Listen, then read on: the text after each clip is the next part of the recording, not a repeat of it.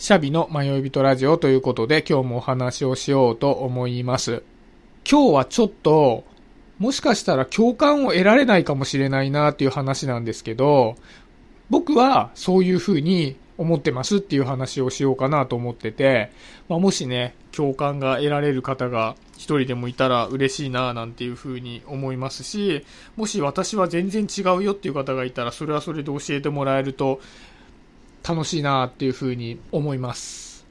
で、今日のテーマは、しょうもないことこそ熱く語りたいというテーマなんですよね。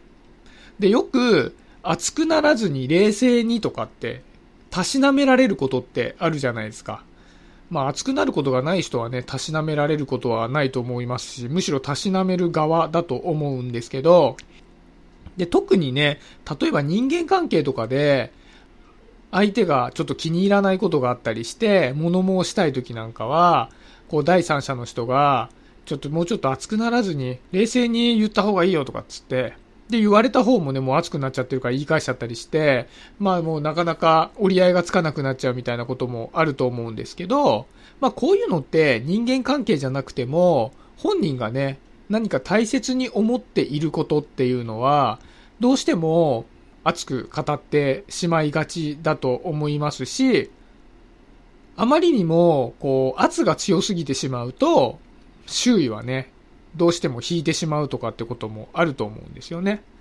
で、特にやっぱ日本は割とクールですけど、例えばアメリカとかだったりすると、トランプ派とバイデン派みたいなことで言ったら多分めちゃくちゃ熱く語り合ったりとかってこともあると思うんですけど、おそらく、これまあ日本でもそうですけど、政治関係ってちょっと話し合っただけで折り合いがつくような話じゃないので、まあお互いに熱くなっちゃったりするとね、もう朝まで生テレビみたいになっちゃって、もうなんかすげえ長い間話してるけど、何にも折り合いついてねえな、みたいなことにもなりかねないじゃないですか。だから、やっぱり、どこか客観性を持って落ち着いてお互いに話し合った方が、まあ議論ってスムーズにいくのかなと思うんですね。でも、やっぱり熱く語りたいっていう気持ちって僕はあるんですよね。こう、心の中で煮えたぎる気持ちみたいなものはあったりするので、どっかでそれをなんかパッションとして出したいみたいな気持ちっていうのはあるんですね。で、僕がすごく好きなのは、めちゃくちゃしょうもないことについて熱く語り合うみたいなのって、めちゃくちゃ好きなんですよ。そう、しょうもない具合で言ったら、例えば、もうお風呂で体を先に洗う派か、頭を先に洗う派かぐらいどうでもいい話で、いかに頭を先に洗った方がいいのかっていうことについて語るみたいな。なんかそういうやつが僕は好きなんですね。やっぱこの手のやつっていくらでも掘り出せるじゃないですか。まあ例えばもっとポップな例でいくと、もう顔の好みとかね。顔の好みなんて人それぞれだから、いくら熱く語ったところで、まあお互い様みたいな話になるわけじゃないですか。なんですけど、いかにその顔がいいのかみたいなことについて、熱く語り合ったり。なんかそういうのって、一見無駄なようなんですけど、なんかね、喋り終わった後の、なんか全く意味なかったな、みたいな感じが、僕はね、すごい好きなんですよね。で、やっぱり、こう、友達と一緒に熱く語り合った時間って、すごくかけがえがないなと思っていて、そういう、こう、くだらないことだからこそ、なんかお互いにね、すごく熱を込めて語り合ったなただこれ、熱く語り合う必要は全くなかったよね、みたいな感じっていうのを、僕はすごく欲してます。